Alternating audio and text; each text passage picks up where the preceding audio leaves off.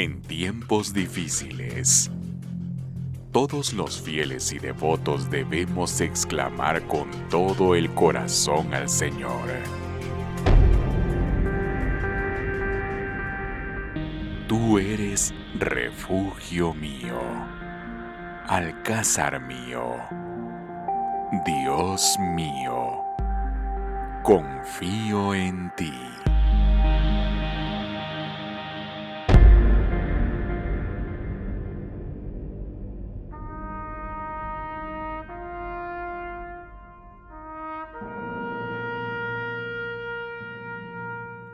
Un encuentro con el Cristo del Amor. El programa de la Hermandad del Señor Sepultado, Cristo del Amor, del Templo de Santo Domingo. Cristo del Amor, confiamos en ti.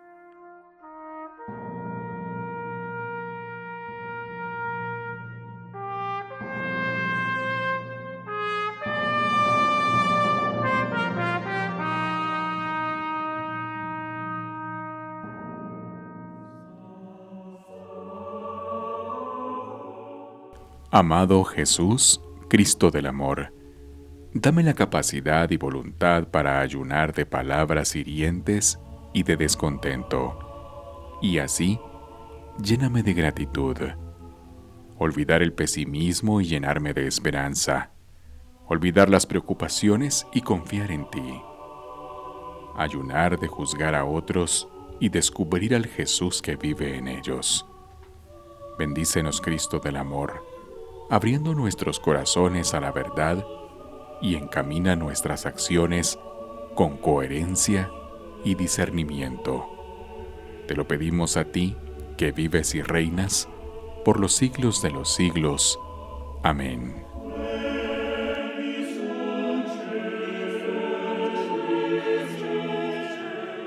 Les damos la más cordial bienvenida a al programa de la Hermandad del Señor Sepultado del Templo de Santo Domingo, un encuentro con el Cristo del Amor. Hoy, primer martes de Cuaresma, conversaremos aspectos muy interesantes acerca de la consagración del Señor Sepultado, acontecimiento apoteósico que marcó la historia de nuestra hermandad, puesto que fue la primera imagen de un Cristo yacente consagrada en Guatemala y que precisamente el próximo año 2023, Dios mediante, estaremos conmemorando los 50 años de tan magno acontecimiento. Sin más preámbulo, damos inicio al programa del día de hoy. El programa cuenta con el apoyo de las siguientes marcas. Hemos demostrado que vemos retos, no obstáculos, no los pretextos. Y hemos confirmado que hoy más que nunca somos deportistas reales. Somos Revive, un producto de maravilla. ¿Y hoy de qué tenemos ganas? Yo de todo. Michelada, cevichito, carne asada. ¡Con marinero! ¡Súper rico! Cóctel de vegetales con caldo de almejas. Podemos preparar mil cosas. Todo va viento en popa con marinero. Un producto de maravilla. Bien, buenas noches y en este segmento tenemos un invitado especial, miembro de la Hermandad del Señor Sepultado desde el año 2004, licenciado en Historia por la Universidad de San Carlos de Guatemala, gran colaborador también de nuestra, de nuestra hermandad. Me alegra, me honro presentar en esta noche al licenciado en Historia, Mario Alvarado. Bienvenido, Mario. Gracias César por la atenta invitación al programa Un encuentro con el Cristo del Amor y por sobre todo eh, a compartir parte de la historia y de lo que estamos próximos a vivir en el año 2023 y que sin lugar a dudas viene a ser parte de las celebraciones y del patrimonio de esta hermandad. Gracias Mario.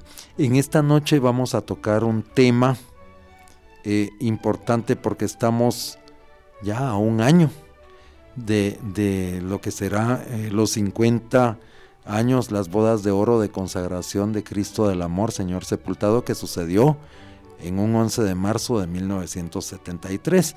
El tema de hoy será sobre Señor Sepultado de Santo Domingo, la primera imagen de yacente o sepultado de Guatemala.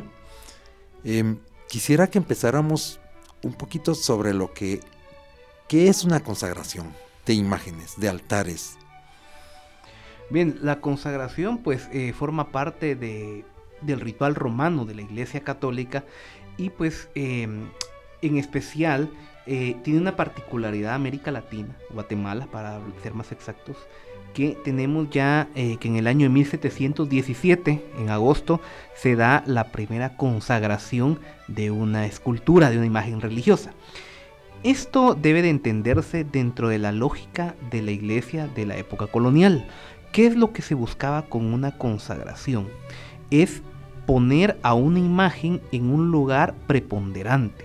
Es decir, que por su antigüedad o por todas las gracias e intercesiones que se le atribuían, que se podían obtener mediante la intervención divina de esta imagen, pues era lo que hacía que la iglesia fomentara el culto, la devoción y se diera este tipo de actos.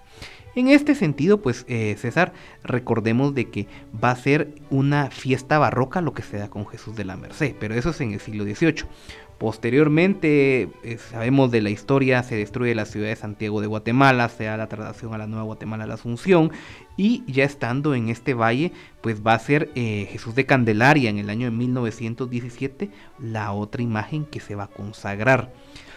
Pero si te das cuenta, en todo ese intervalo histórico, pues sí tenemos consagraciones de nazarenos, de la Virgen del Rosario de Quetzaltenango, que, que también fue consagrada por el arzobispo Cayetano Franco Simón Roy. De ahí tenemos eh, a Jesús de Candelaria, anteriormente el Señor de Esquipulas, y vamos a ir viendo que hay un montón de imágenes de diversas advocaciones. Pero curiosamente no se consagraba una imagen de Señor sepultado. Eso es algo muy llamativo, ¿verdad? Y no es porque no tuvieran devoción, no es porque no tuvieran historia, no es que no tuvieran presencia, sino que es una particularidad que está. Porque si te das cuenta, es motivo que el Señor sepultado de Santo Domingo es en el año del 73 que se le consagra, que es el primero. Pero de ahí ya vienen, pues eh, más adelante el mismo eh, cardenal Casariego va a consagrar al Señor sepultado a la escuela de Cristo. Pero el Señor de Santo Domingo es el que marca el fin que se tenía de no eh, consagrar a una imagen de un sepultado. Es decir, ese hito Santo Domingo lo rompe con la consagración que se va a dar y que el próximo año vamos a conmemorar las bodas de oro. Pero un año antes se da todavía una consagración que este año cumple sus bodas de oro, que es Jesús del Rescate, por manos del mismo arzobispo. Pero Santo Domingo es primordial y vamos a explicar por qué el acto en sí, todo lo que está eh, dentro de ese mismo órbita de, la consagración tiene importancia para la historia de la hermandad y de la Semana Santa de Guatemala. Interesantísimo, muchísimas gracias Mario. Vamos a ver algo. Em, la Semana Santa de Guatemala tiene una particularidad y es que tiene nazarenos y más nazarenos y al final sepultados y, resucitados. Eh, no es como sucede en las ciudades españolas o como era la, Semana Santa en otras ciudades latinoamericanas, donde había, por ejemplo, un Cristo crucificado, Vemos, por ejemplo, Sevilla, que hay de 70 Cristos, hay, hay, una variedad tremenda, Cristo con, en la exaltación, Cristo, hay, hay un montón de, de, hay, hay, una gran variedad de imágenes, ¿verdad? Eh, mientras que Guatemala tiene esto que tiene mucho nazareno, ¿verdad? Sí, aquí, aquí viene todo esto porque recordemos de que en la época colonial, eh, las cofradías, que para principiar, ¿qué es una cofradía? Pues es una institución gremial que nos, nos, traslada a los gremios de la Edad Media. Cuando se da la evangelización del Nuevo Mundo en el siglo XVI, los españoles van a trasladar las cofradías y van a ver cofradías de tres eh, aspectos, sacramentales, que eran las dedicadas al Santísimo, eh, cofradías santorales que estaban dedicadas a algún santo en específico y las cofradías de pasión. En este caso, pues las cofradías de pasión tenemos que dentro de las más antiguas está la cofradía española de Jesús de la Merced, la cofradía de indígenas de Jesús de Candelaria y la cofradía de Soledad de Santo Domingo. Y es aquí, César, donde quiero remarcar la importancia que en estos últimos días varios historiadores han dado de que no tenemos una fecha exacta del, de, inicio de la procesión. Unos, unos citan que fue en 1570, otros citan que fue en 1547. Y así podemos ir hilvanando diversas hipótesis. Pero lo importante es que, bien lo dice Miguel Álvarez Arevalo, esta procesión de Santo Entierro era de las más antiguas junto con la de San Francisco porque en el año de 1595 van a llegar a un acuerdo que dejaban el descendimiento a San Francisco y del cortejo de Santo Entierro a los padres dominicos. Entonces, esto es muy importante que lo quiero acotar César, que es la antigüedad que tiene el cortejo y por ende la rica historia que se teje en torno al Señor sepultado y que últimamente pues diversos colegas historiadores pues le han estado eh, dando la preponderancia y lo que se busca es que se conserve la historia. y, que, y aquí venimos a lo de la consagración, porque fue algo histórico. Primero que nada fue la primera consagración que hacen en el atrio de la Catedral Metropolitana de la ciudad de Guatemala. Una catedral que fue inaugurada en el año de 1815 y ahí se va a llevar al atrio y ahí va a ser consagrado el Señor. Segundo que va a ser de las primeras veces y de las eh, pocas oportunidades en las cuales él va a recorrer las calles de la ciudad sin la urna que da don Ricardo Sáenz de Tejada en el siglo XIX. Y otro aspecto muy importante, va a ser de las yo creo que fue la única ocasión, y así, así lo dice en la, historia, que el Señor llegó hasta la 18 calle a la iglesia del Calvario. Porque pasó donde, eh, eh, donde estaban los estudios de TGW y ahí se va a dar el, famoso lanzamiento del disco de consagración, que fue un acetato que marcó una época. Entonces tenemos que valorar, César, que esta consagración rompió parámetros, rompió diversos esquemas que la gente no estaba acostumbrada, cómo ver al Señor sepultado sin, sin urna, por ejemplo, cómo hacer una consagración, una ceremonia multitudinaria en la Plaza Mayor de la Nueva Guatemala de Asunción. ¿Y eso qué te da? El resultado de la rica historia del Santo Entierro, que si nos vamos a las tesis eh, que algunos colegas manejan, este año estaría cumpliendo sus 475 años de, celebración. Eh, tanto en Santiago de Guatemala como en la Nueva Guatemala de Asunción. Entonces es importante reafirmar la historia la devoción al Señor sepultado y por sobre todo la importancia del cortejo de Viernes Santo. Porque cuando lees en los considerandos que el arzobispo cardenal eh, Casariego va a, avalar la consagración, lo hace por eso. Vos mejor que nadie lo conoces, que habla de la antigüedad de la imagen, de la, la antigüedad de la procesión, y es todo eso lo que la historia y nosotros como devotos debemos de velar porque se mantenga que eso sirva como el referente que en el 73 sirvió para la consagración al día de hoy. Que sea la imagen del Señor sepultado que marcó la apertura de las consagraciones, pero por sobre todo, César, que nos dejó eh, una efeméride histórica. Que como te digo, ver al Señor en esa eh, anda y por sobre todo la parafernalia, los cuatro monjes famosos que siempre hemos visto, y eso marcó mucho. Y la túnica histórica que el Señor usó con el, em, con el escudo de la hermandad también forma parte de ese patrimonio que debemos de valorar y de concientizar. Correcto, y que ahora em, todo el mundo busca, todo el mundo desea un, ejemplar de la revista de consagración, un turno de la consagración, los, eh, el, álbum de, los el álbum doble de marchas de, de la consagración, ¿verdad Mario? Y que todos tienen precisamente la misma fotografía, que es la fotografía oficial de la, de la consagración. Exacto, y también la medalla que se acuñó con, motivo de, esta efeméride, ¿verdad, César? Entonces, eh, eh, todos estos apuntes pues vienen a ilvanar porque estamos a un año de, conmemorar los 50 años de la consagración y no pueden pasar eh, desapercibidos, porque como te digo, es un acontecimiento que marcó un antes y un después, pero por sobre todo que reafirma el contexto del valor histórico que tiene la procesión de Santo Domingo y que debemos de perseverar, debemos de tener presente que en la historia es lo que marcó, pero por sobre todo lo que hizo que la consagración fuera posible, porque en esa época mejor que nadie sabes de que los requisitos eran muy eh, difíciles de cumplir o la iglesia era muy recelosa de realizar consagraciones y si nos damos cuenta, ya eh, se manejaba desde principios del siglo algunos intentos de consagrar al Señor sepultado, pero fue hasta el año 73 que con el famoso comité de consagración se logra eh, la, la, misma consagración, pero por sobre todo posicionar al Señor sepultado en el ideario del pueblo católico y por eso la importancia de la antigüedad de su cortejo, de la imagen y por sobre todo de la veneración que le tiene el pueblo de Guatemala.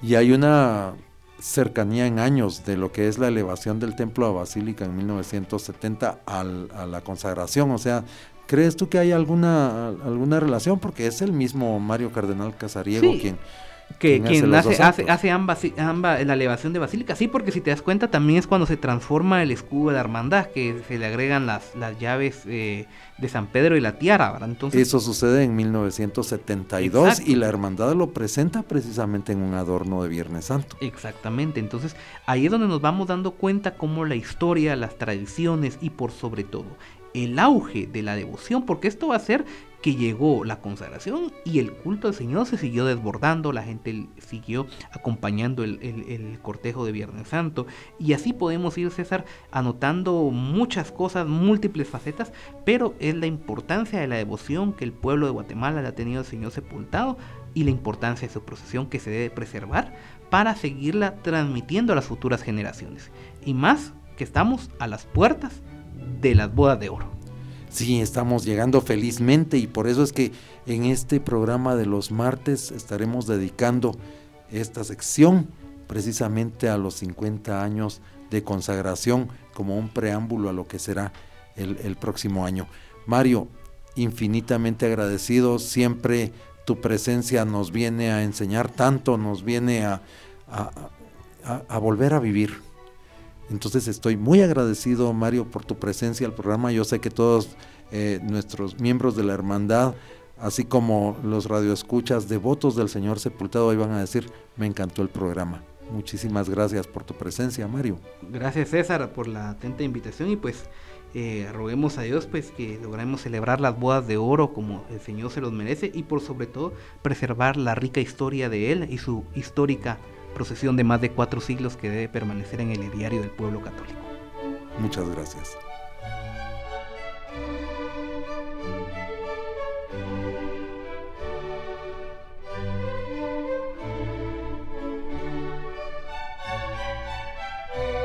En esta noche escucharemos una composición musical que tradicionalmente se ejecuta cuando las andas del Señor sepultado visitan las calles del barrio moderno. Hoy escucharemos la versión extraída del tercer concierto de marchas fúnebres dedicado al Cristo del Amor, realizado un ya lejano quinto viernes de cuaresma de 1990, como siempre ejecutado por la Banda Sinfónica Marcial. Escuchemos del compositor Enrique Vázquez, Divina Palabra.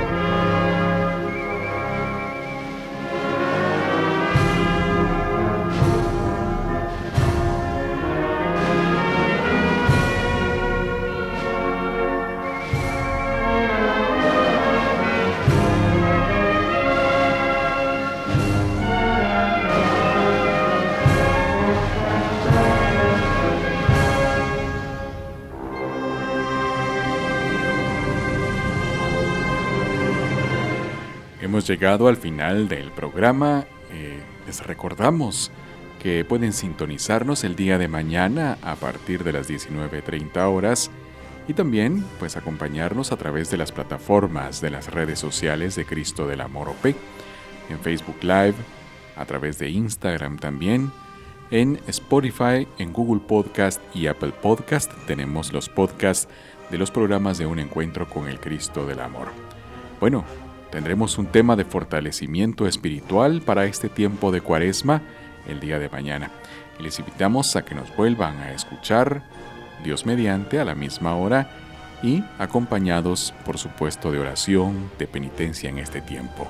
Este fue el programa de la Hermandad del Señor Sepultado en nombre de nuestro cronista César Hernández, Alfredo Lemus y un servidor Marco Natareno, les invitamos a que durante este tiempo tengamos un encuentro con el Cristo del Amor.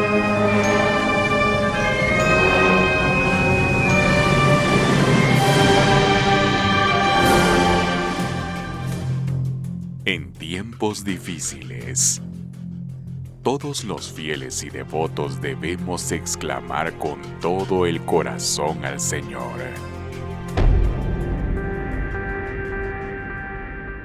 Tú eres refugio mío, alcázar mío, Dios mío, confío en ti.